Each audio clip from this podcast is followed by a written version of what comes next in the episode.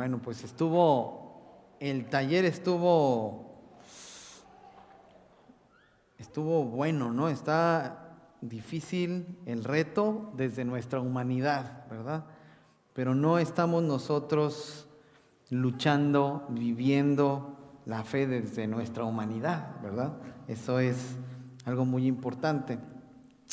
Y hermanos, hoy en esta predicación que tengo el privilegio de, dar en esta tarde ya, pues vamos a estar hablando precisamente de, de lo que decía la hermana Patti sobre el reino de Dios. Qué curioso que ella habló sobre eso y además en esta última canción estábamos también relacionando la iglesia y el reino de Dios, que la iglesia colabora para que ese reino se vaya estableciendo en tanto que Jesús llega y que cuando Jesús llegue ese reino se establezca. Pero la iglesia va avanzando en, en ese sentido. Entonces, miren hermanos, hoy vamos a estar meditando en Lucas 4, de los versículos 14 al 21, al 21, y tiene que ver precisamente con eso, tiene que ver con lo que es la iglesia, pero nosotros no vamos a entender la iglesia, nuestras relaciones, si no entendemos la misión de Jesús. Y si no vemos qué hizo Jesús cuando estuvo en esta tierra. ¿A qué vino? Número uno. Y entonces ver el ministerio de Jesús en la práctica, en, los, en, el, en el Evangelio. Pero cuando vemos lo que Jesús hizo en la práctica, entonces se nos abren los ojos. ¿Por qué, hermanos? Porque normalmente, eh, y bueno, estamos a punto de recordar la muerte y la resurrección de Jesús. Pero ¿saben cuál es a veces nuestro problema como iglesias, hermanos? Cuando pensamos en Jesús, solo pensamos en la muerte y en la resurrección de Jesús.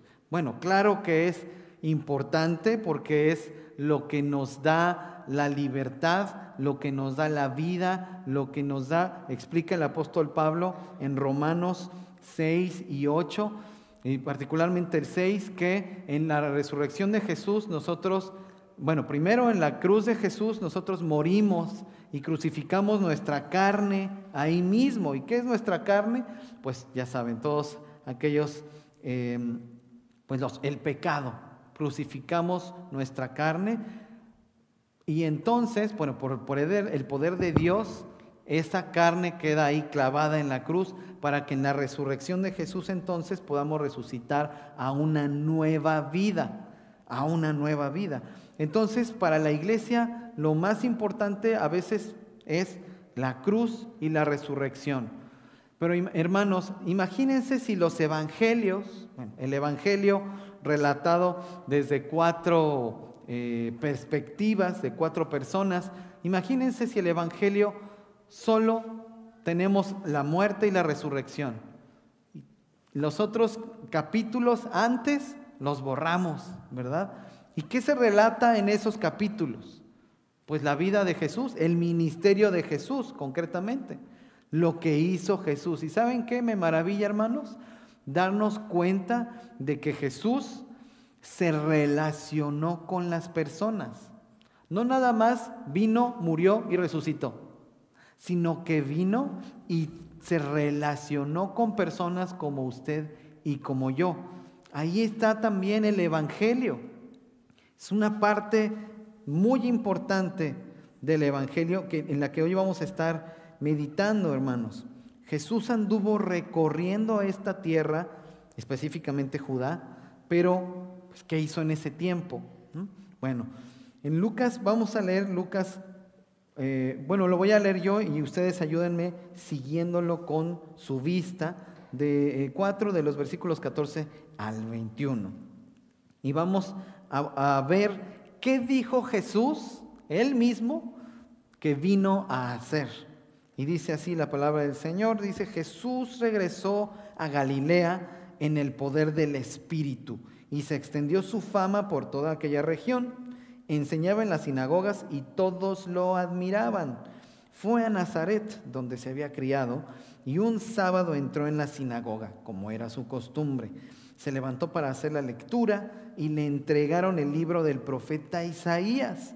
Al desenrollarlo, encontró el lugar donde está escrito, el Espíritu del Señor está sobre mí, por cuanto me ha ungido para anunciar buenas nuevas a los pobres, me ha enviado a proclamar libertad a los cautivos y dar vista a los ciegos, a poner en libertad a los oprimidos, a pregonar el año del favor del Señor.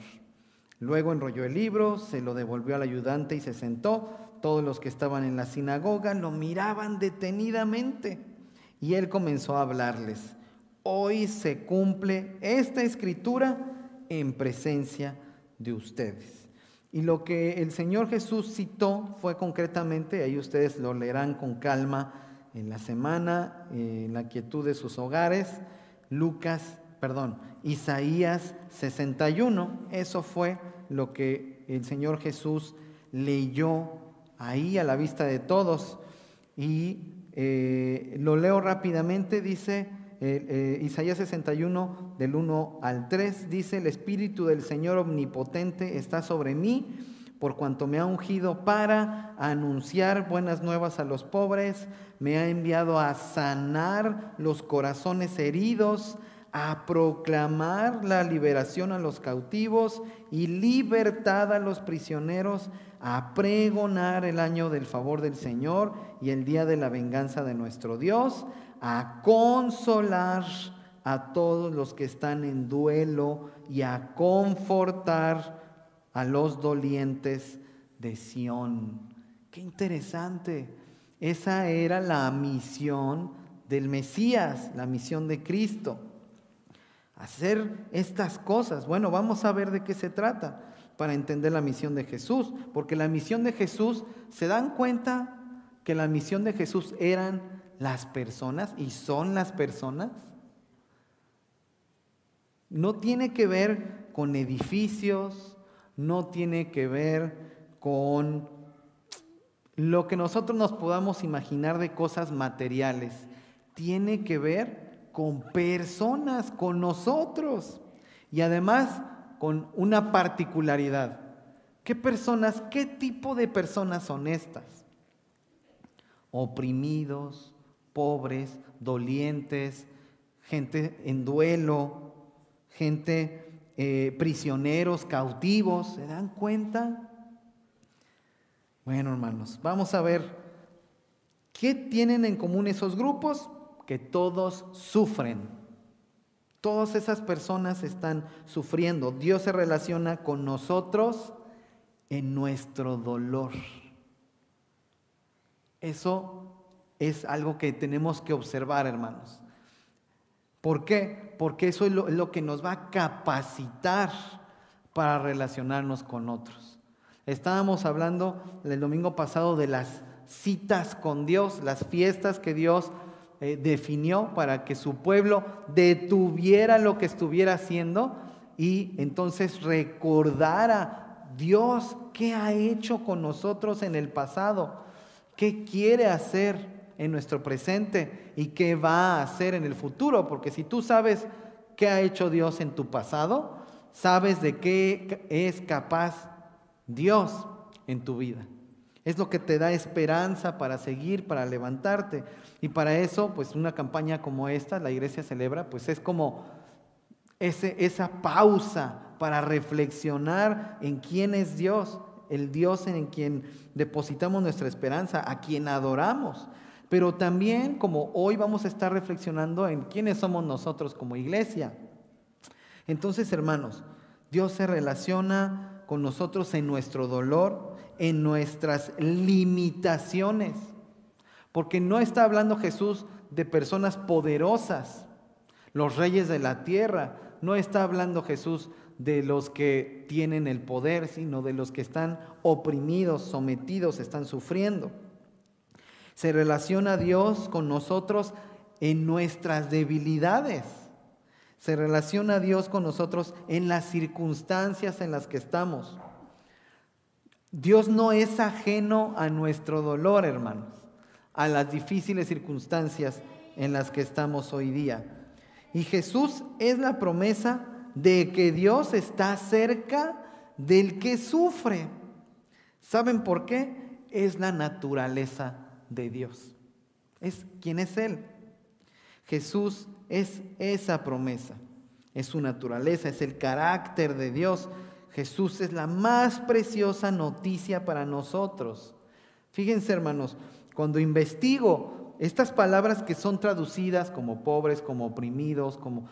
Estas palabras finalmente son traducidas al español para que nosotros podamos entender. Pero investigué estas palabras. Y pobres, bueno, primero, anunciar buenas nuevas se puede traducir como publicar, como predicar buenas noticias. Pero los pobres también implica el concepto los abatidos, los que no tienen fuerzas, los que no tienen ánimo, los despreciados, los necesitados, los humildes.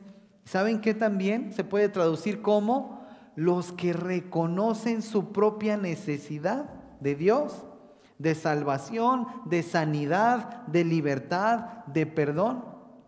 Nosotros no podemos relacionarnos con Dios si no reconocemos que necesitamos ser perdonados por nuestro pecado, por haber ofendido a Dios y haber ofendido a los demás también. No podemos relacionarnos con Dios si no hemos reconocido nuestra necesidad de salvación. No podemos relacionarnos con Dios si no reconocemos nuestra debilidad. También eh, cuando la palabra, en la frase que es traducida, bueno, al español como los quebrantados de corazón, dice aquí en Isaías los corazones heridos, Puede ser traducido también como los que tienen el corazón desgarrado. ¿Se ha sentido así usted alguna vez con el corazón desgarrado? Que dice que tienen la voluntad destruida. ¿Se ha sentido así alguna vez con la voluntad destruida? No, ya, ya nada tiene sentido. ¿Se ha sentido alguna vez que tiene, dice también que se puede traducir los quebrantados de corazón como de entendimiento arruinado. Es decir, que no pueden pensar correctamente. Y aquí no habla de los locos, sino que habla de las personas que cuando pasa algo pensamos lo peor de las personas, por ejemplo, ¿no? es que seguro esa persona me odia. Y a lo mejor no, es algo que estamos pensando nosotros aquí en nuestra cabeza. Estamos pensando de una manera corrompida, pensando en el mal, ¿verdad? Y, si recordamos cómo éramos nosotros antes, probablemente recordaremos cómo pensábamos, ¿no? Pensamientos para destruir, pensamientos para ofender, pensamientos para la venganza, para buscar venganza, ¿verdad? Pensamientos malos. Y la palabra a los cautivos, la frase dice liberación a los cautivos. ¿A quiénes se refiere con cautivos?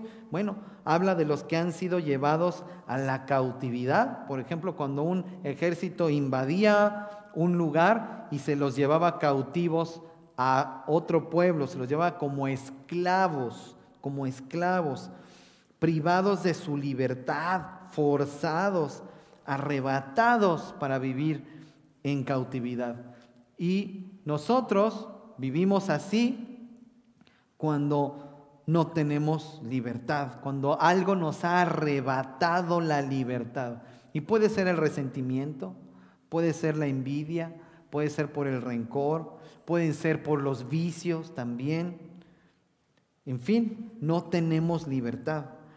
La frase de los prisioneros puede ser traducida como los que son dominados por algo, que están privados de algo, que no pueden abandonar algo. También tiene que ver con esta cautividad que ejercen. Puede ser los vicios, pero puede ser algún deseo, algún instinto que no podemos controlar, ¿verdad? Emociones que nos dominan también puede ser, estuvimos hablando por la mañana los prisioneros. O sea que sí, habla de varias, los presos también, habla de los presos, puede ser traducido como los que están en la cárcel. Habla también en Isaías de los dolientes de Sión. Y eso puede ser traducido como los que esperan la redención del Señor, la justicia final del Señor. Hermanos, conozco muchas personas en las iglesias que Dios nos permite ir a servir. Tengo ese privilegio de conocer a muchas personas. Muchas personas, hermanos, están amargados por las injusticias. Han sido objeto de injusticias. A veces incluso en sus propios hogares sienten que son objeto de injusticias. Y estas personas de verdad sufrieron quizá una chica una violación cuando era pequeña, quizá alguien sufrió una injusticia en su trabajo y fue, eh, lo, quitaron de su trabajo de una manera injusta. En, en fin, tantas injusticias, hermanos. Y están amargados porque dicen, Dios no me hizo justicia, no me ha hecho justicia. Porque quieren ver así con sus propios ojos la justicia.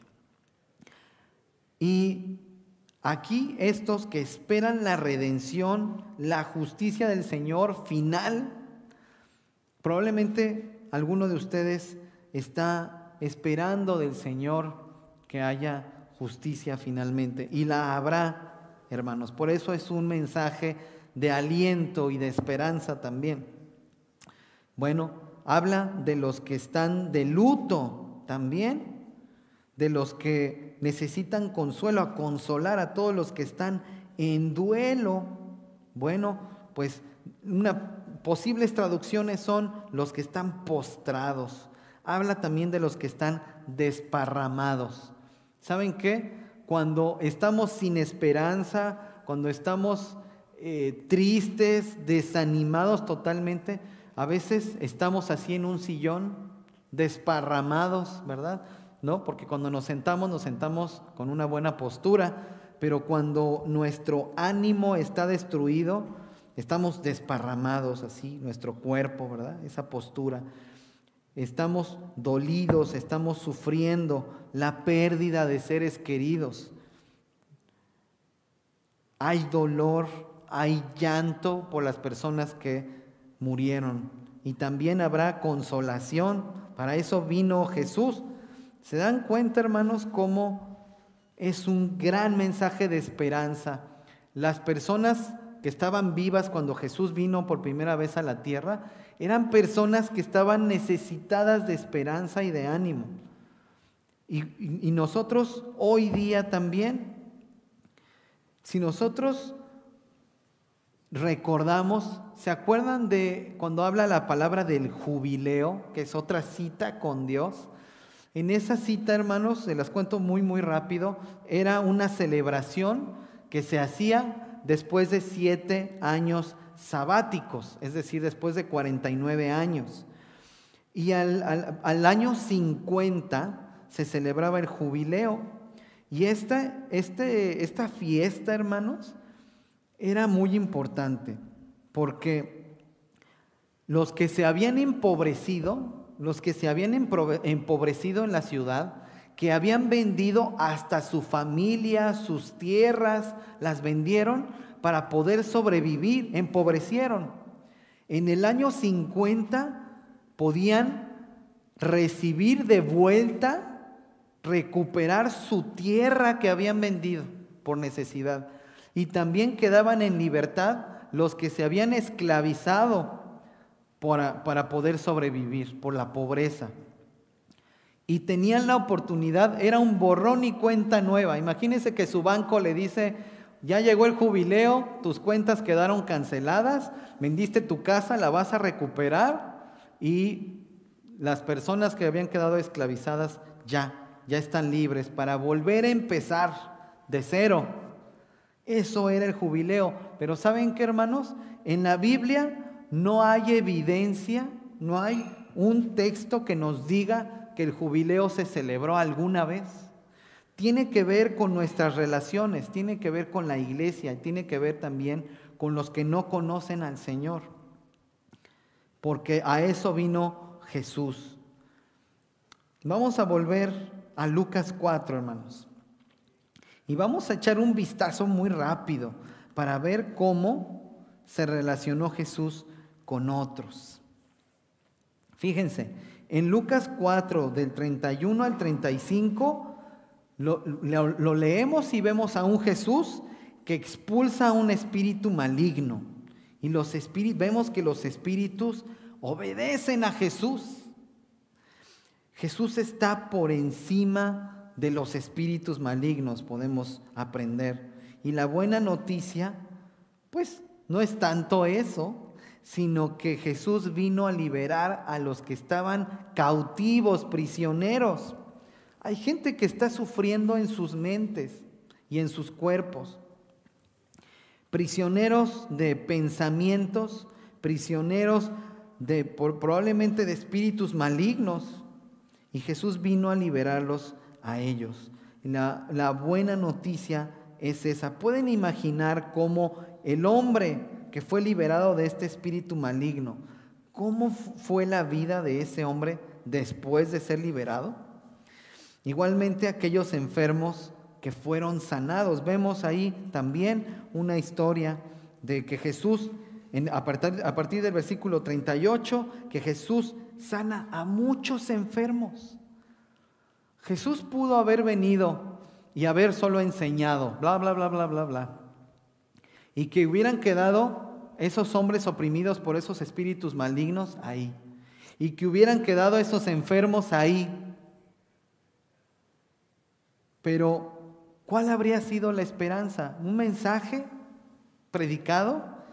Y, esa relación que Jesús tuvo con esas personas necesitadas de libertad, de sanidad.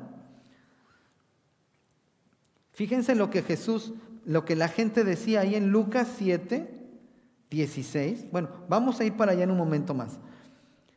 Quiero que recordemos más adelante, después de este texto en el que Jesús sana a muchos enfermos, que qué hermoso es ver en el versículo 40 del capítulo 4 que dice, al ponerse el sol, la gente le llevó a Jesús todos los que padecían de diversas enfermedades, Él puso las manos sobre cada uno de ellos y los sanó. Además, de muchas personas salían demonios que gritaban, tú eres el Hijo de Dios, pero Él los reprendía y no los dejaba hablar porque sabían que Él era el Cristo. Sanaba.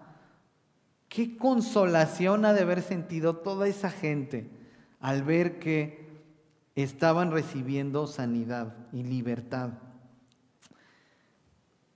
El leproso que se acercó a Jesús, los leprosos tenían que estar lejos de las comunidades, lejos, apartados. Esa era parte de lo que decía la ley para proteger a la comunidad y que el leproso no empezara a, contagiar de lepra a toda la comunidad. Pero ese leproso supo que Jesús estaba ahí y se metió a donde estaba la gente. Y sale y le dice, Jesús, si tú quieres puedes limpiarme. Si, si, nosotros hubiéramos estado ahí, probablemente hubiéramos dicho, ¿qué te pasa? Vete allá donde no vas a contagiar a las personas, porque aquí vas a ser un contagiadero. Y Jesús le respondió, quiero, sé limpio. Al paralítico, al que sus amigos ayudaron, que platicábamos de él ayer en el grupo de varones, que es lo que decían de romper el techo, que movieron unas tejas del techo y por ahí bajaron al paralítico porque estaba lleno lleno de la gente que quería escuchar a Jesús por esta esperanza, por esta, e, esto que estaba pasando enfrente de sus ojos. Y los amigos del paralítico no se querían quedar atrás. Y hubo un hombre que tenía una mano tullida y que fue sanado en sábado. ¿Y qué le dijeron? Jesús no puede sanar en sábado. ¿No? el centurión que pidió sanidad, pero no para él. Y un centurión era un soldado romano, no era un judío. Ese centurión mandó buscar a Jesús. Un relato dice que mandó buscar a Jesús y otro relato dice que fue a buscar a Jesús. Como sea, el centurión fue o mandó buscar a Jesús. ¿Por qué? Porque su esclavo su esclavo estaba enfermo. Eso fue un acto de amor y de fe y de servicio. Cuando el centurión no tenía por qué haber buscado ayuda para su esclavo, según las ideas del momento, fue y buscó ayuda para su esclavo. El hijo único de la viuda. Y, lo vemos ahí en estos textos, es en Lucas. Son varias historias que no estoy leyendo, pero que ahí están. Lucas 7, ahí está. Jesús resucita al hijo de una viuda. Es el hijo único de una viuda. Si ustedes recuerdan, hermanos, en la cultura judía la mujer no trabajaba, no tenía esta libertad de, económica. ¿no? Entonces, la viuda había perdido a su esposo y quedó no desamparada porque tenía un hijo único y él veía por ella. Pero al morir el hijo único, que se queda sin esposo y sin hijo, la viuda queda desamparada. Ustedes se acuerdan que en Hechos ayudaban a las viudas porque eran personas desamparadas, que no tenían ayuda de nadie. Entonces Jesús, fíjense, normalmente la gente iba y buscaba a Jesús, pero en este caso Jesús iba caminando y sale la pompa fúnebre y ve a esta mujer que está llorando la muerte de su hijo único. Él sabe que es su hijo único, él sabe que está viuda y siente compasión, dice la palabra que sintió compasión. ¿Por qué? Porque Jesús no vio a una mujer en un funeral. Jesús vio a una mujer desamparada. Porque era congruente con la misión con la que él venía como Mesías. ¿Se dan cuenta cómo Jesús se relacionaba con las personas? Él no veía el pecado de las personas. Claro que lo veía, pero él veía sobre todo a la persona. Una persona necesitada de misericordia de Dios, necesitada de compasión, necesitados de libertad, necesitados de justicia. Cuando usted ve a sus vecinos, a su familia, a los hermanos aquí en la iglesia, ¿a quiénes ve?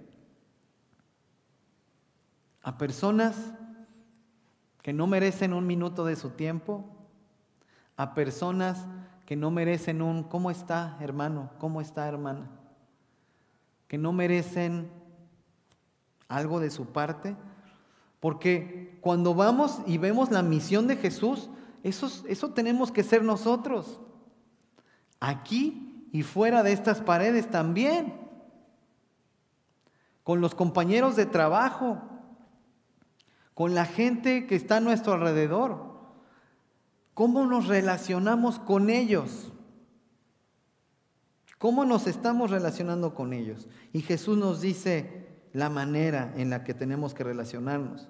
Jesús siempre está dispuesto a escuchar la petición de alguien necesitado. A veces conocemos a alguien y no, no estamos de acuerdo con su manera de vivir y ponemos una barrera entre esas personas y nosotros. Porque no apruebo tu forma de vivir. Y a lo mejor tenemos razón. Pero tenemos que ver a la gente con los ojos de Jesús y llevar nuestra misión como Jesús llevó a cabo su misión. Con las personas. Son las personas las que importan. A eso vino Jesús por las personas, por eso estamos nosotros aquí.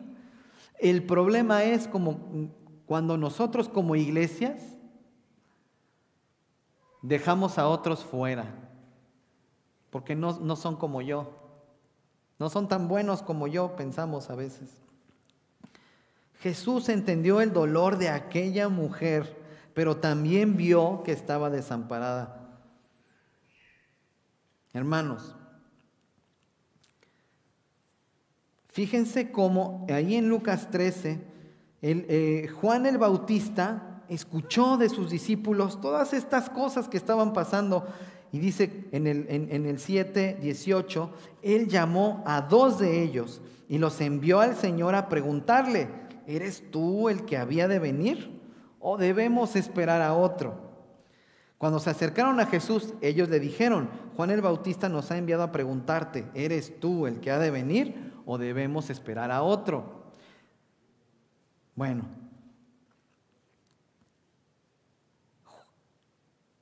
...21... En ese mismo momento, Jesús sanó a muchos que tenían enfermedades. En ese mismo momento dolencias y espíritus malignos y les dio la vista a muchos ciegos. Entonces le respondió a los enviados, vayan y cuéntenle a Juan lo que han visto y oído. Los ciegos ven, los cojos andan, los que tienen lepra son sanados, los sordos oyen, los muertos resucitan y a los pobres se les anuncian las buenas nuevas. A los pobres que no tenían dinero, y a los pobres que reconocían su necesidad de Dios. Y, terminó diciendo, dichoso el que no tropieza por causa mía. Hermanos, Jesús vino a sanar, Jesús vino a consolar, Jesús vino a dar libertad, a dar esperanza, a dar una nueva vida a los que creen. Él se relacionó con otros con amor, con compasión, con misericordia. Le sirvió, aunque Él es el Señor, sirvió a su generación. Fue útil a su generación. ¿Qué hemos de hacer nosotros? ¿Qué hemos de hacer nosotros? Empezando por nuestros matrimonios empezando por nuestras familias, para no ser candiles de la calle y oscuridad de nuestras casas, ¿verdad? Ay, sí, miren, ando sirviendo a todo el mundo y tu familia. No, hermanos, sino que esta manera en la que Jesús se relacionó con otros, también nosotros hemos de relacionarnos con los demás, empezando por los de la familia de la fe y con los que no son cristianos. ¿Cómo van a conocer a su Dios si lo tiene guardado en su casa, en, el santuario? Tenemos que continuar la misión de Jesús, hermanos. Para ello debemos ser primeramente nosotros mismos sanados, nosotros mismos liberados, nosotros mismos consolados nosotros mismos llenos de esperanza, transformados al ser hechos nuevas criaturas. Nosotros mismos no podemos dar lo que no tenemos. Mira, busca a Jesús para que... Y, la persona que nos conoce a lo mejor piensa, si voy a buscar a Jesús para ser como tú, pues mejor me quedo como estoy. Pero si entonces podemos hacer estas mismas cosas, cuando nosotros mismos hemos sido sanados, liberados, consolados, llenos de esperanza y transformados, entonces vamos a llevar esperanza también, hermano.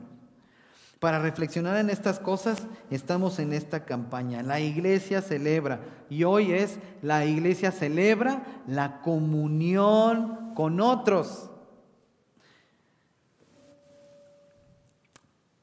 ¿Quiénes son esos otros? Pues la esposa, el esposo, los hijos, los, los, familiares, los que son cristianos y los que no, ¿verdad? ¿Quiénes son los otros? Los vecinos, los compañeros de trabajo, los compañeros de escuela, los desconocidos también.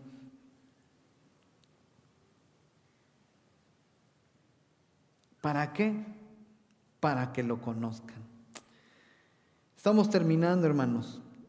Quiero terminar con un par de pasajes para reflexionar sobre estas verdades. Uno es primera de Juan 2, de los versículos 1 al 11. Ustedes ya los conocen, hermanos, pero es para recordar. lo que tenemos que recordar. Dice, mis hijos queridos, les escribo estas cosas para que no pequen. Pero si alguno peca, tenemos ante el Padre a un intercesor, a Jesucristo el justo. Él es el sacrificio por el perdón de nuestros pecados. Y no solo por los nuestros, sino por los de todo el mundo. ¿Cómo sabemos que hemos llegado a conocer a Dios? ¿Cómo? Si obedecemos sus mandamientos. El que afirma, lo conozco, pero no obedece sus mandamientos, es un mentiroso y no tiene la verdad. En cambio, el amor de Dios se manifiesta plenamente en la vida del que obedece su palabra. De este modo sabemos que estamos unidos a Él. El que afirma que permanece en Él debe vivir como Él vivió. Ahora, hermanos, ni ustedes ni yo podemos, ¿eh? Pero hemos recibido una nueva naturaleza, que es poder de Dios para obedecer sus mandamientos, para vivir como Jesús vivió.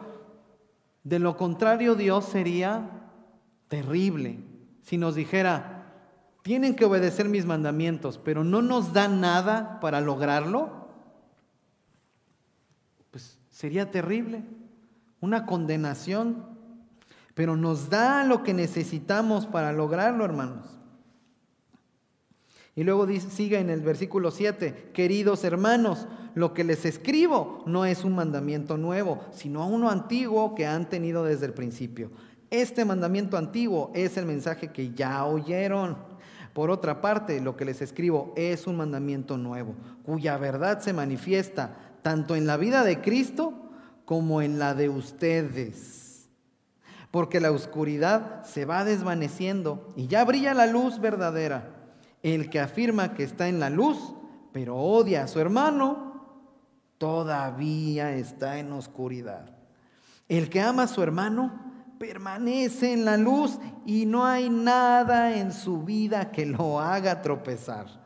Pero el que odia a su hermano está en la oscuridad y en ella vive y no sabe a dónde va porque la oscuridad no lo deja ver. Y veíamos en el taller en la mañana eh, algunos de ustedes eh, probablemente no, se quedaron hasta el final, pero estábamos viendo los modelos de restauración de relaciones y, veíamos en la persona, eh, en una de las personas, que el fundamento de su vida es el Evangelio. Y si el fundamento de su vida es el Evangelio, lo que va a dar es lo que recibió de Dios. Amor, gracia, perdón, servicio, todo lo que ha recibido de Dios es lo que puede dar, porque su vida está fundamentada en el Evangelio. Y veíamos a otra persona que su vida no está fundamentada en el Evangelio, sino en sus instintos, en sus deseos, en sus necesidades, en ideas, en filosofías, etcétera, en otras cosas. Bueno, esa persona no puede, aunque recibe de, de Dios amor y gracia, no lo puede dar porque no lo ha entendido. Es una persona egoísta. Hermanos, tenemos el Evangelio, se nos ha sido dado el Evangelio, las buenas nuevas, para relacionarnos diferente con Dios y diferente, de manera diferente con nosotros. Eso es, eso es lo que Dios necesita de nosotros. ¿Por qué? para anunciar que el reino de los cielos se ha acercado. Es una nueva realidad, hermanos. Es una nueva realidad. El problema es cuando nosotros queremos traer a la iglesia lo que en el mundo creen, las ideas distorsionadas del mundo. Y entonces un matrimonio dice, no, es que ya no te amo porque ya no siento cosas bonitas por ti. Cuando esas son ideas del mundo, no es lo que enseña el Evangelio. Y termino con Primera de Corintios 2, hermanos, 12. Y habla de los dones espirituales, pero a partir del versículo 12 dice, de hecho, aunque el cuerpo es uno solo, tiene muchos miembros. Y todos los miembros, no obstante ser muchos, forman un solo cuerpo. Así sucede con Cristo. Todos fuimos bautizados por un solo espíritu para construir un solo cuerpo. Ya seamos judíos o gentiles, esclavos o libres, y a todos se nos dio a beber de un mismo espíritu. Ahora bien, el cuerpo no consta de un solo miembro, sino de muchos. Si el pie dijera, como no soy mano, no soy del cuerpo, no por eso dejaría ser parte del cuerpo. Y si la oreja dijera, como no soy ojo, no soy del cuerpo, no por eso dejaría ser parte del cuerpo. Si todo el cuerpo fuera ojo, si todo el cuerpo fuera ojo, ¿qué sería del oído? Y si todo el cuerpo fuera oído, ¿qué sería del olfato? En realidad, Dios colocó a cada miembro del cuerpo como mejor le pareció. Si todos ellos fueran un solo miembro, ¿qué sería del cuerpo? Lo cierto es que hay muchos miembros, pero el cuerpo es uno solo. El ojo no puede decirle a la mano, no te necesito, ni puede decirle la cabeza a los pies, no los necesito. Al contrario, los miembros del cuerpo que parecen más débiles son indispensables y a los que nos parecen menos honrosos los tratamos con honra especial y, se les y se les trata con especial modestia a los miembros que nos parecen menos presentables, mientras que los más presentables no requieren trato especial. ¿Se dan cuenta, hermanos?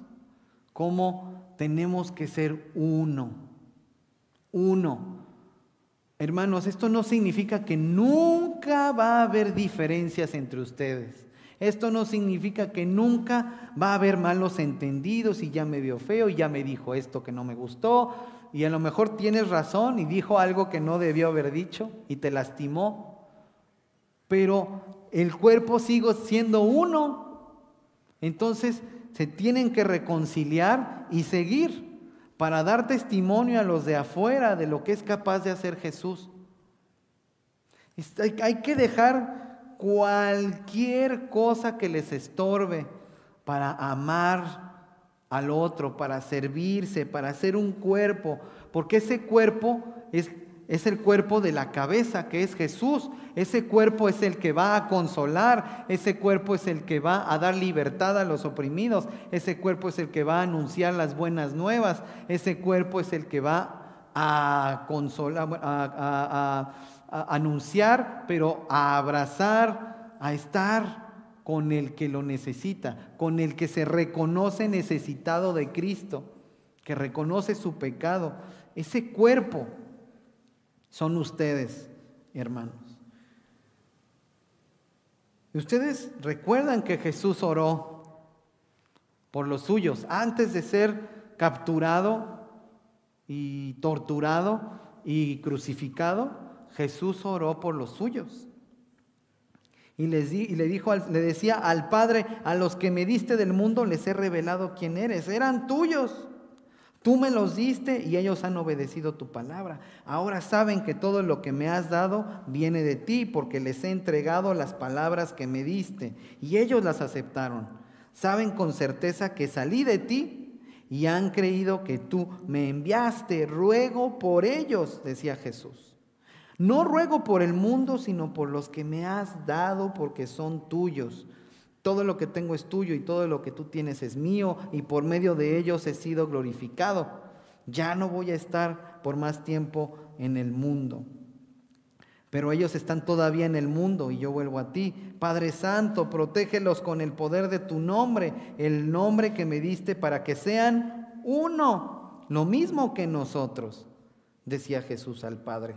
Mientras estaba con ellos los protegía y los preservaba mediante el nombre que me diste, y ninguno se perdió sino aquel que nació para perderse. A fin de que se cumpliera la escritura, ahora vuelvo a ti, pero digo estas cosas mientras todavía estoy en el mundo, para que tengan mi alegría en plenitud. Yo les he entregado tu palabra y el mundo los ha odiado porque no son del mundo, como tampoco yo soy del mundo. No te pido que los quites del mundo, sino que los protejas del maligno. Ellos no son del mundo como tampoco lo soy yo. Santifícalos en tu verdad. Tu palabra es la verdad. Como tú me enviaste al mundo, yo los envío también al mundo y por ellos me santifico a mí mismo, para que también ellos sean santificados en la verdad. No ruego solo por estos, ruego también por los que han de creer en mí por el mensaje de ellos, para que todos sean uno, Padre, como así como tú estás en mí y yo en ti. Permite que ellos también estén en nosotros para que el mundo crea que tú me has enviado. Yo les he dado la gloria que me diste para que sean uno, así también como nosotros somos uno, yo en ellos y tú en mí. Permite que alcancen la perfección en la unidad. Así el mundo reconozca que tú me enviaste y que los has amado a ellos tal como me has amado a mí. No podemos adorar a Dios así. Yo, yo solito adoro a Dios. Mis relaciones están mal, pero aquí lo que importa es mi relación con Dios. No se puede. No se puede, hermanos.